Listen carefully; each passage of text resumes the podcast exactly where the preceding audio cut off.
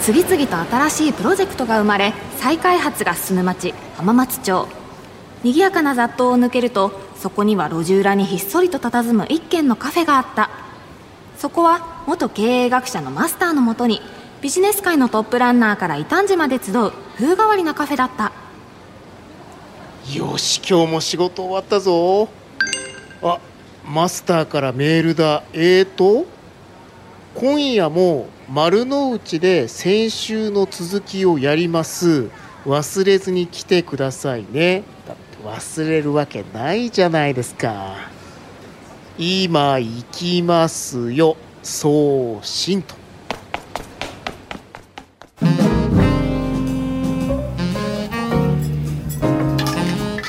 ああすなちゃん。待ってましたよ。どうもマスターこんばんは。今夜も未来の食をテーマに話をするんですよね。はい。デロイトトーマツコンサルティングシニアマネージャーの坂口直樹さんと元乃木坂46麻雀カフェチュンオーナーの中田香奈さん。さらに丸紅穀物事業部事業開発課課長の桑野洋平さんをお迎えするんです。じゃあ今日は穀物の話ですか？いやそれがね桑野さん穀物の部署にお勤めなんですけれどもそれ以外のある食べ物のビジネスに関わってるんですよね。桑野さんからも未来の食について面白い話が聞けそうなので僕も楽しみなんですよ。でマスター今回も丸の内ですから丸の内イノベーションカルチャーカフェなんですよね。はい。今回も TMIP 東京丸の内イノベーションプラットフォームさんのご協力で丸の内に関わるイノベーターの方に出ていただけるんですよね。じゃあマスター例の一言を今日バージョンでお願いします。はい。いらっしゃいませ。丸の内イノベーションカルチャーカフェへようこそ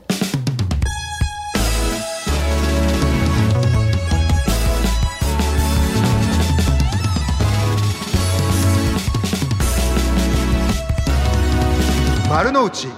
イノベーションカルチャーカフェ。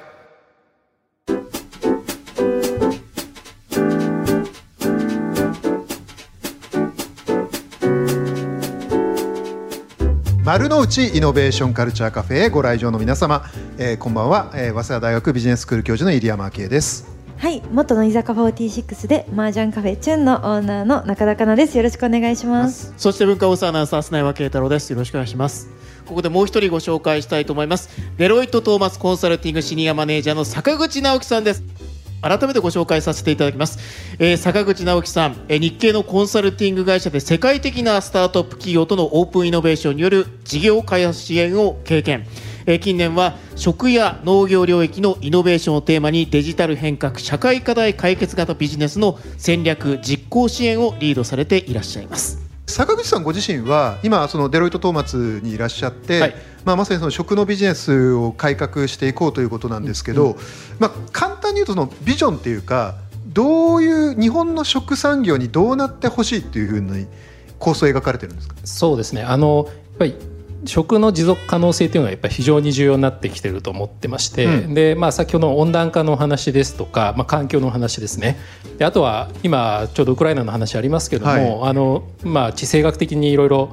リスクがあると。でそこをやっぱりあの持続可能な形で食生産をしていくっていうのがすごく重要なんだなと思ってます。でそこを変えていくのがやっぱり今テクノロジーを使ってですねやっぱりイノベーションを起こしていきながら持続可能性を作っていくっていうのがものすごい大事になってくると、うん、まあ、そういったことをちょっと今やらせていただいてるっていうことですね。でまあ、日本は世界屈指の水産国なわけでまあ、逆に言うと日本で、ね、今いろいろこうなんかビジネスイノベーション足りないとかいろいろ言われてるわけですけどこの特に食の分野っていうのはものすごい可能性があるわけですよね。そうですね。あの生産の方のイノベーションもものすごいですし実際消費の方のやっぱりこう個人の趣向に合わせてこう食が提供されるですとかあの健康に良い食っていうものがやっぱりすごく出てきてるので今すごくあの変換点なんだなというふうには思っております。と日本ってもう単純に食のレベル高いですよね。高いですね。まさに TMIP のある丸の内が僕は今実は世界屈指のグルメシティだと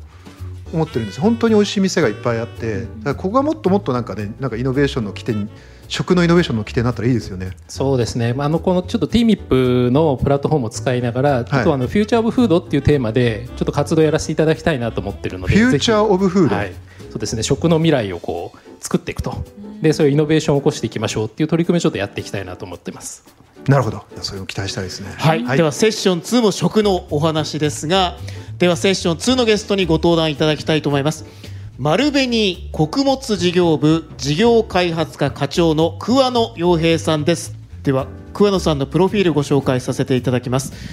桑野洋平さん2003年に丸紅に入社されまして穀物トレードや海外事業会社の経営そして M&A 案件を担当されました。近年は日立製作所への出向で得たデジタル関連の経験を生かし丸紅の食ビジネスにデジタル変革を起こす事業開発を行っていらっしゃいます。というわけで、えー、テーマは、えー、前回と同じですね。未来の食から見える世界の第2弾ということでございます。というわけで、まあ、前回もうねすでにもう話題になってますがこの食というのがもっともっとこれから変革してイノベーションを起こさないといけないとそういう中で、えっと、桑野さん今そのまずお伺いしたいのが穀物事業部でいらっしゃるんだけど一方で先ほどもちょっと砂山さんからのご紹介にありましたが酪農とか畜産でのデジタル改革を進めてるということなんですがこれはどういうことをされてるんでしょうか？はい。あのまあ、穀物、まあ、トウモロコシとか大豆っていったものは主にその畜産の餌に使われたりとかですね、はい、あとはまあ食品の、えー、大豆油とかですね、まあ、そういったものに使われる。あと小麦ですね。あのパン用の小麦と。いうような形なので、まあ、ただ大枠は結構その動物用の家畜用のまあ餌に使われるということで。そっか、はい、穀物がそもそも家畜の餌に使われるっていうところで畜産とつながってるわけですね。そうですね、はい、でそれを最終的に使っていただくのがあの畜産農家さんだったりとか、うん、まあ、水産農家さんということになります、はい、これまでその農家さんが結構その非常にお忙しい、まあ、朝早くから夜遅くまで働かれてなかなかやっぱりそれであのお金がたくさん儲からないということで、まあ、離農がだいぶ進んできちゃってるっていう問題がありまして、まあ、特にこの我々が今ちょっとアプローチしている酪農業界でいうと、はい、もう来2030年には、まあ、大体今の半分ぐらいまでえー、農家さんが減っちゃうんじゃないかと。ちなみに酪農農家さん日本でどのくらい数ある、はい、大体1万3000個って言われてるんですけどもそれが大体、まあ、もう10年ないですけど今半分ぐらいになってしまうと。なのでやっぱそこのにこうアプローチしないとですねやっぱりその持続,、まあ、持続可能というか持続可能な農業というものがなかなか作れないと。いうことで、まあ、我々は今回、まあ、餌という部分だけではなくて、まあ、業界全体に対して、まあ、アプローチしようということでやっております。はあ、坂口さんどうですか？この辺のその、まあ、日本に限らないと思うんですけどこの今回はそのむしろ酪農畜産あるいはまあそれの餌になっている穀物飼料この辺り坂口さんはどういう問題意識を課題を感じ感じられてますか？そうですねあの酪農の領域で言いますとやっぱり今穀物の価格がものすごい上がってるっていうのがありますよね。うん、で特にあの環境の話の中でもあの畜産からのやっぱりあの温室ガスの排出っていうのはすごく多いっていうのが言われてまして。でやっぱ効率化をすることであの、まあ、デジタル化しながら効率化することで、まあ、そういった、えっと、効率性を上げていくっていうこともあの一つ大きなあの、まあ、環境に対しての取り組みとしては重要になってくると思ってますね。あの一般に、ね、よく言われるのがやっぱりその畜産業っていうのはかなりその温室ガスへの影響が大きいあの農業の中でも大きいって言われてますよね。やっぱりその辺もやっぱりチャレンジしていく課題になってるわけですねやはり。あのおっしゃる通りですね。あのやはりその牛のゲップから出てくるメタンガスというのが一番あの大きな課題なんですけどもやっぱりそこを抑制する飼料の開発ですとかあとは今そのゲノムからですね解析していって、まあ、そのゲップを要は排出しづらい牛をを残していくとかですねまあ、やっぱりその抑制していくというようなことのアプローチで今対応しているところです。究極的アプローチになってくると、まあ、代替肉とかあの培養肉みたいなものはあのアプローチしていくとは思うんですけどもやっぱり世界の人口も増え続けてやっぱりその動物タンパクの消費っていうのもどんどん増えてるので、そこに対してやっぱり効率性を上げて、まあ、より地球に負荷をかけない形で、え生産物を増やしていくと。具体的にはどういうことを今されてるんですか？はい、あのちょうど去年ですね、はい。あの日本の、まあ、畜産 IoT 会社である、まあ、ファームノートさんっていう会社に、ファームノート有名ですよね。はい。はい。まあ、もうすでに結構お金も調達されてはいる会社さんなんですけども、まあ、今回い我々もまあ出資をしましてただまあ僕らはまあ営業穀物の営業部隊なので、まあ、そのコーポレートベンチャーキャピタルみたいにそのキャピタルゲイン狙いでこう投資をするといううん。わけではなくてやっぱりその業界の課題に対して一緒にアプローチするパートナーとしてファームノートさんにまあ出資させていただいたという形になってます。でファームノートあれですよね。なんか、はい確か牛の情報をデジタル化するみたいな確かそういうことやってますよね。そうですね、はいあのー主に例えばその牛にこう首輪、まあ、ファームノートカラーって言うんですけどもお首輪をつけてですね、まあ、牛の情報をまあリアルタイムに取ることで、えーまあ、牛さんなんであのお乳を出さなきゃいけないので、まあ、発情するタイミングですとか、まあ、あとはあ牛の行動状態から病気になってないかとかあとはまあその半数動物の半数回数を見て、まあ、どれだけ餌を食べているかとか、まあ、そういったあのことをまあリアルタイムで把握できるようにして、まあ、農家さんのこれまで自分でこう目で見てやらなきゃいけなかったりとか、まあ、夜中に見回りしてやらなきゃいけなかったっていうようなまあ作業をまあ効率化していくっていうようなまあ製品をまあ提供されています。ただまあ今はどんどんまたですねさっき言ったようなゲノムの解析とかあまあそういった新しいことも今やられてはいますけども、まあ、主にそういった、はい、あの取り組みをされている会社さんですね。なるほど。はいじゃあ今桑野さんの方では主に酪農畜産ということだとこのファームノートへのサポートを通じて、はいい、ろんなことをやろうとしてるっていう。そうですねでやっぱりその農家さんも自分の作業の効率だけじゃなくてですね、まあ、結構いろんな課題をたくさん抱えてらっしゃってそれがまあものすごい忙しい日々の中でなかなか手が回らないとでやっぱりその収益性が下がっちゃってるってところがあるので、まあ、よりその商社が持つネットワークだけじゃなくて、まあ、我々が事業としてやってるようなあビジネスをまあ一緒に提供することで、まあ、農家さんに今トータルでそのお効率化だったりとかまあ、はお金ををより借りやすくする世界とか、まあ、そういったことを、まあ、データを使いながら、まあ、あやっていくとで、まあ、農家さんが最終的に収益が向上していくっていうことを、まあ、目的にい今一緒にいファームドさんと協業している。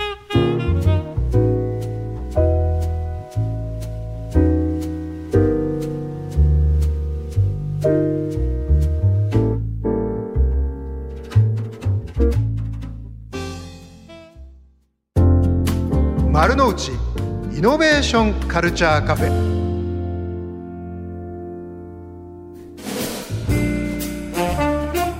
坂口さんどうどうですか？この農僕はそんな詳しくないですけど酪農とか畜産業っていうのは日本は僕のイメージはやっぱり零細が多くていわゆる課題が他のあの国ですねオーストラリアとかアメリカと比べても多いのかなっていう印象を持ってるんですけど、そうですね。あの日本はやっぱり小さい規模の農家さんの方が、まあ、比較的多いですね。でアメリカもあの、まあ、大規模化どんどんしてってるんですけどやはり小さい昔ながらのあの農家さんってすごく多くて。あででそうなんですね、はい。で特にあの中西部のあたりにたくさんいるんですよね。うん。で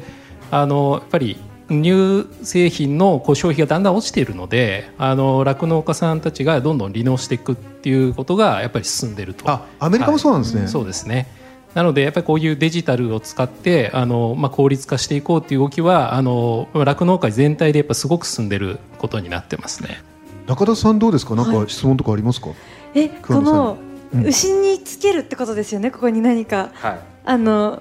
なんていうん首ですか？ですね。牛のえ首に。それってこう牛がなんか嫌な思いするような状態じゃないですか？ああのおっしゃる通りですね。あの牛がどんどん大きくなっていくタイミングでやっぱり苦しくなってしまううん。うんので、まあ、今の段階だとこれを取り外しながら付け直すっていう作業が発生してるんですね。でーあー。最終的にその本当にその首輪がいいのかっていうと、まあ、ファンノートさんもそうだと思うんですけど僕らもそれが絶対的なものだとは全く思ってなくて、最終的には例えばカメラで見れば全部識別できてしまうっていうような世界。が、すでにまあ徐々に出始めているんですけどもただやっぱりその半数動物なので胃の中で入れて出して戻したりするのでですね、まあ、その動きっていうのを取ろうとするとやっぱりその身につけた、まあ、デバイスっていうのが必要になってくるので、うん。まあ、もう少しこう小さくしていくとか。まあ、耳につけるとか、まあ、いろんなあやり方あるんですけど、まあ、でもご指摘の通りですねあれのあのつけたり外したりする作業がものすごく大変なので、うん。まあ、そこは課題というか、まあ、将来的に考えていかないといけない部分かもしれない。これ今あの牛の話がメインなんですけど他にまあ畜産っていうとその、まあ、豚と鳥があとはまあメジャーだと思うんですが、この辺りもデジタル化とかいろんなそういうテクノロジーは入ってきてるんですか？そうですね。あの特に鳥はもうインテグレーションがだいぶ進んでインテグレーション。はいインテグレーションまあ、そうですね。つまりつまり、まああのまあ、大規模化がだいぶ進んでへであの、まあ、経営者の環境も、まあ、経営者ってその鳥鳥の鳥のまあ鳥の家ですよね。家ですね、はい。でああいったところも、まあ、そのお環境をなんですか自動的にやったりとかですね、まあ、結構進んでいる部分が多くて。で、まあ、豚に関しては、まああのまあ、より大きくするっていうところで、まあ、体重を測るっていうようなソリューションあが豚をもっと大きくして売りたいと。そうですね。豚さんは大きくして売れ売れればあのよよ良いというか、まあ、こうちょっと言い方悪いけどこ効率はいいわけですよね。効率大きくした方がね。なので結構、まあ、これまではそのぶ豚さんわーって走り回るのを捕まえて体重計に乗せてももう結局何キロかわからないっていうような状態だったのが豚の体重を測るっていう作業入るんですね。作業があるんですね。でこれが結構その出荷を軽い軽いまま出しちゃうともったいないとかですね、まあ、そういう問題があるので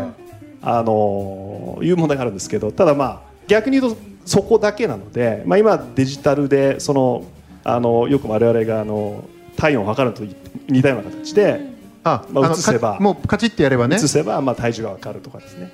あまあそういう技術があるんですね、はい、ものが世には出てるので課題に対しては、まあ、結構もういろんなソリューションが提供されてるのがまあ豚とか鳥かな 鳥にはインテグレーションが進んでて豚はソリューションが提供されてるっていう 状況なんですね。で牛が一番そういう意味では課題が多い。牛は課題が多いですね。やっぱり扱いがやっぱりその値段も高いですしやっぱり生産する上でのリスクも大きいですしやっぱりあと糞尿の問題っていうのがやっぱ大きくて。でやっぱりその処理の問題っていうのは非常に大きいのであのやっぱり農家さんの作業の負荷っていうのは非常に高いっていうところもあってですねあのさっきの話に戻っちゃうんですけどそのミルクを取るタイミングだなっていうのは分かるっていう話だったんですけどそれって今まではどうやって判断してたんですか？そうですね。あのミルクを取るタイミングというのは大体一定なんですけども、はいはいはいそのミルクを出すためにあのお産をさせるっていう行為が必要なのででそこに要するにそのお発情していないとおいけないので,、まあそれを逃しちゃうとやっぱりそのどんどんどんどんそういうチャンスが減ってしまう。そっかそっか。か。当たり前ですけどそうですね。ミルクを出すにはうん。子供がいないとダメだかそうそうら子供を産むには妊娠してないといけないと。妊娠するには発情のタイミングを逃しちゃいけないと。そういうことです、まあ、それを今まで農家さんが自分で見回ってですね農家の体調を見たり自分で食,、まあ、食品、まあ、自分の手で触って、まあ、そういったことをやられてたのが、まあ、今のそういうことをつけることによって、そういったこそのロスするタイプことがなくなっていくっていう、あじゃあ効率も、まあ、よくはなるし、はい。その負担もやっぱ減るってことですよね。やるずっと見回ってなくてもその通りですね。坂口さんあれですか？やっぱりその今鳥と豚は比較的うまく回り出してるんだけど、やっぱり牛が課題が多いっていうのは同じご意見？そうですね。で牛のやっぱりデジタル化っていうのもすごく今進んできてるっていうのとあとやっぱりか環境の負荷っていう意味でも牛が一番やはりあの、まあ、CO2 のさ排出っていうのも大きいですし環境負荷っていうのも大きいので、やっぱりそういうえー排出削減っていうのをどんどん取り込もうっていうのは結構動いていってると。でまあ、あのアメリカですとやっぱり乳業メーカーさんとか酪農協会さんとかがそういった、まあ、ネットゼロミルクみたいな形で言うんですけどもあのそういったものをこうオーガニックミルクみたいな形で出そうっていう動きも出てきてる。まあ、あの絶対排出するんですけどやっぱりその排出する中で例えばあの先ほど糞尿の話で、はい。あのいわゆるそれを、えっと、バイオ発電に使うとかですね。でオフセットするってはい、いう、オフセットするっていうのとか、まあ、そういうことをやりながらこうなるべく、まあ、ゼロに近づけていこうっていうことが、まあ、ちょっと現れてきてるっていう形ですね。なるほど。あの日本っていうと、まあ、いわよく言われるのが、まあ、食料自給率が非常に低いと。で、まあ、特にタンパク源の自給率が低いですよね、このあたりの課題感っていうのはお二方はどういうふうにお考えですか？そうですね。あのタンパク源がやっぱり新しいタンパク源を作っていくっていう動きがやっぱりすごく起こってきていまして、まああの大体タンパクってやつですね。代替タンパクいわゆる代替肉とか昆虫食とか。そうですね、はい。でまあ、そういったものに代替していくっていうのもありますしあとはあの先ほどお話にあったような培養肉っていうものでもう肉自体をもう作り出しちゃうっていうような、あの技術も出てきてるので伝統的なものをかあの変革していくっていうところと新しい技術を入れていくっていうそのバランスがやっぱりすごく重要なのかなというふうには思います。桑野さんいかがですか？今の議論は。あの弊社はあのその大豆代替タンパクの会社さんに出資をしてるあのでやっぱりそうなんですね、はい、あのそうですね、まあ、だからやっぱりいろんなアプローチがあると思ってまして、まあ、ただやっぱりその先ほどご指摘いただいたようにその自給率から換算したときに、うんその飼料をもうほぼ100%輸入していますのでやっぱりその畜産物を国産要するに自給していくというのはなかなか現実的に難しいという問題があるので、まあ、そのさっき言ったようなまあ負荷負荷を下げながら、まあ、いかに畜産物をを摂取していくか、まあ、新たに今そういった需要っていうのはどんどん増えてきてはいるので、えーそこに代替、いまあ、植物肉とかですね、まあ、そういったもので代替していくか。で将来的には培養肉のような、まあ、ものに一部置き換わっていく需要を、まあ、要するに、まあ、いろんなアプローチの仕方があるかなと思ってましてそれをまあ全体的にポートフォリオ化してやっていくのが、まあ、我々みたいな商社の仕事かなというふうには思ってなるほはい、あのまさに、まあ、商社さんなんでだからまさにいろんなことで部分側面で食に関わられてると思うんですけど例えば日本とかに焦点を絞った時にこの、まあ、お肉とか穀物を中心にした食ビジネスがもっと良くなるためにこのハードルをちょっと乗り越えたいなみたいな大きな課題とかって何かあるんですか？まあ一つはその農家さんがどんどんやっぱ儲かればいろいろいい製品が作れると思うんですよね、でやっぱり農家さんが儲かるような、まあ、あんまり言うと怒られちゃうんですけどシステムになってないんですよ。農家が儲かるシステムになってない。はい、例えばそのあの酪農家さんがものすごく頑張って作った A, A という農家さんと、まあ、適当にやって適当に言ってたらいけないですけども適当にやってた B さんが作ったあ牛乳って最終的には同じ価格でしか買ってまあもらえない、ねあの農協さんがねうん間に入りますからね。なので結構その頑張った人が報われないようなシステムになっちゃってるんで、まあ、やっぱりそこをやっぱりある程度こうじもっとその競争を促すような世界にしていくとよりその日本の食がまあ良くなるんじゃないかなと思いますのでやっぱりそこのシステムをまあ、今は全部悪いとはもちろうんん言うことではないんですけども、お農家さんが儲かるようなあシステム一部変えていかなきゃいけないかなと思います。はい。坂口さんねちょっとちょっと言いづらいところもあると思うんですけど僕もまあ、はいはいたまにいろんなその第一次産業の皆さんのチャレンジを聞くとやっぱり漁業だと漁協さんで農業だと農協がもちろん今まで果たしてきた役割は大きいんだけど一方で今の時代を考えると別のあり方もあっていいんじゃないかっていうふうに個人的にも思うところがあるんですけど坂口さんこの辺はいかがですか？そうですねあのやっぱり農業自体法人化されていってその農協さん通さないで直接あの消費者に届けるっていう形態がかなり増えてきてるっていうのもあるのであのやっぱり、まあ、農業さんの役割ってちょっとずつ変わってきてるっていうのはあるんだと思いますね。であとはやっぱりその農家さんが儲からないっていうところはまあ酪農だけじゃなくてやっぱり他の農作物とかでもやっぱあるんだと思うんですけど、やっぱりある程度大規模化していって収益が出るっていうところがないと、まあ、新しい技術に対して投資ができないっていうのもありますし、でまあ、持続可能な農業だったり畜産実現しようっていう時もあのそこのやっぱり投資のコストみたいなのがどうしてもん農家さんですとか生産者さんの方にあの負担になってしまうっていうのがあるので、それやっぱりこう、えっと、うまくこうですねあの、まあ、全体的にこうカバーできるような形にしていかないとちょっとなかなか、えっと、そそこを課題を解決していかないといけないんじゃないかなというふうには思いますねこれやっぱりあ。の前回のそごうさんもやっぱり最後は大規模化が大事なんだっておっしゃっててやっぱりそのデジタルとか新しい技術が入るからこそ、まあ、いわゆる固定費がかかって原価償却が乗っちゃってくるからやっぱりそこのコストも含めてちゃんと解消できるぐらいの規模感がやっぱり求められるんですね。そそこは非常に重要だと思います。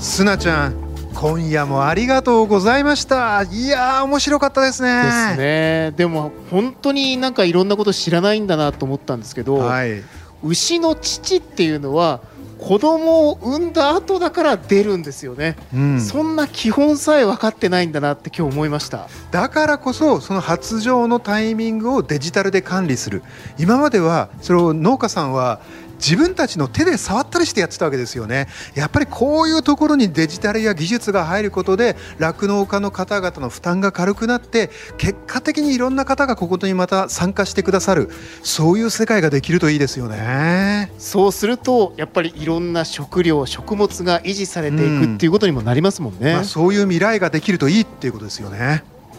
他にも人類への食に対するツケに向き合わないといけないタイミングが来てるなって思いましたねうん。いやまあそんなことよりすなちゃんにはうちのお店に対するツケにも向き合ってほしいんだけどな。まずい。今は手持ちが。ツケ？わかりましたよ。はい。ひゃ100円いやいやちょっと待って全然足りないんですけど100円ってどういうことですか？何言ってるんですか？ここでもし僕がツケを完済したら僕が浜カフェに来る理由がなくなっちゃうじゃないですか。むしろツケがあったからこそ僕とマスターの関係が維持されて今回ここに駆けつけることができたんです。なるほど。いやいやいやいやでもほらお店の経営状況的にも。じゃあ完済しましょうか？ただ先週とか今日みたいに急に人に来てほしいなっていう時に僕が駆けつけることはできなくなっちゃうかもしれないな。わわかりましたよ。じゃあツケはちょっとずつでいいですから。分かってくれればいいんですよ。じゃ。あれ？なんか立場逆じゃない？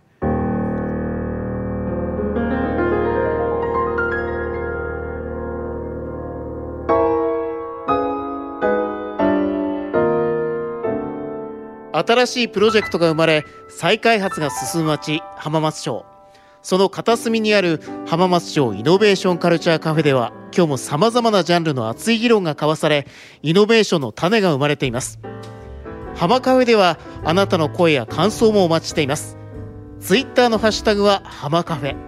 浜は漢字カフェはカタカナです。また今回の放送はラジコのタイムフリーでも放送から1週間お聞きいただけるほか YouTube やポッドキャスト Spotify でも過去の放送を配信中です。こちらもお聞きください。TMIP 文化放送浜松町イノベーションカルチャーカフェスペシャル企画丸の内イノベーションカルチャーカフェ。未来の食から見える世界。出演は常連さん元乃木坂46麻雀カフェチュンオーナー中田香奈お客様デロイト・トーマスコンサルティングシニアマネージャー坂口直樹。丸紅穀物事業事業開発課課長の桑野洋平。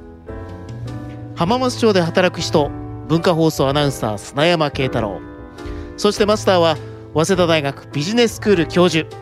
入山昭恵でした。